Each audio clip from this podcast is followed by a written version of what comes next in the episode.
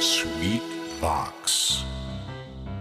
スヌーピーそれはチャールズ・シュルツが1950年から50年もの間描き続けたアメリカの漫画「ピーナッツ」に出てくるオスのビーグル犬。主人公の少年チャーリー・ブラウンの飼い犬です。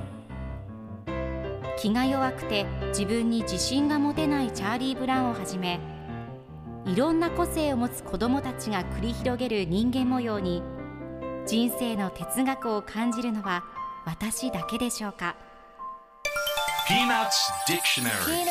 Peanuts Dictionary. Peanuts Dictionary このコーナーではスヌーピーを愛してやまない私高木マーガレットが物語に出てくる英語の名台詞の中から心に響くフレーズをピックアップこれを聞けばポジティブに頑張れる。そんな奥の深い名言を分かりやすく翻訳していきます。それでは今日ピックアップする名言はこちら。You realize you haven't.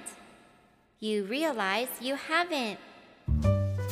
そうじゃなかったことを思い知らされるんだ。今日のコミックは1982年2月1日のものです。ライナスが人生っていうのはびっくりすることだらけって言うよね。でも何もかも見尽くしたって思っていたらちょうどその時と外で歩きながら独り言を言っていると5つに枝分かれした木の幹を持ったスヌーピーが目の前に現れます。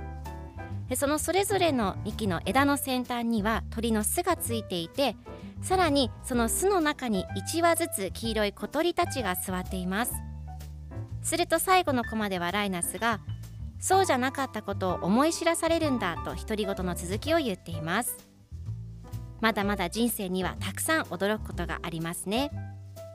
では今日のワンポイント英語はこちら。Realize 気づく、悟る、自覚する、思い知らされるという意味です。今回のコミックでは You realize you haven't と出てくるのでそうじゃなかったことを悟るそうじゃなかったことを思い知らされるという意味になります。では realize の例文2つ紹介するとまず1つ目。私は彼女に気がつかなかった。I didn't realize her 2つ目。彼は自分の誤りに気づいていなかった。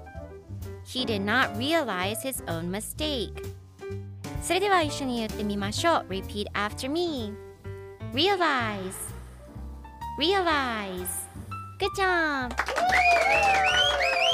皆さんもぜひ Realize 使ってみてくださいということで今日の名言は You realize you haven't でした Peanuts Dictionary Peanuts Dictionary.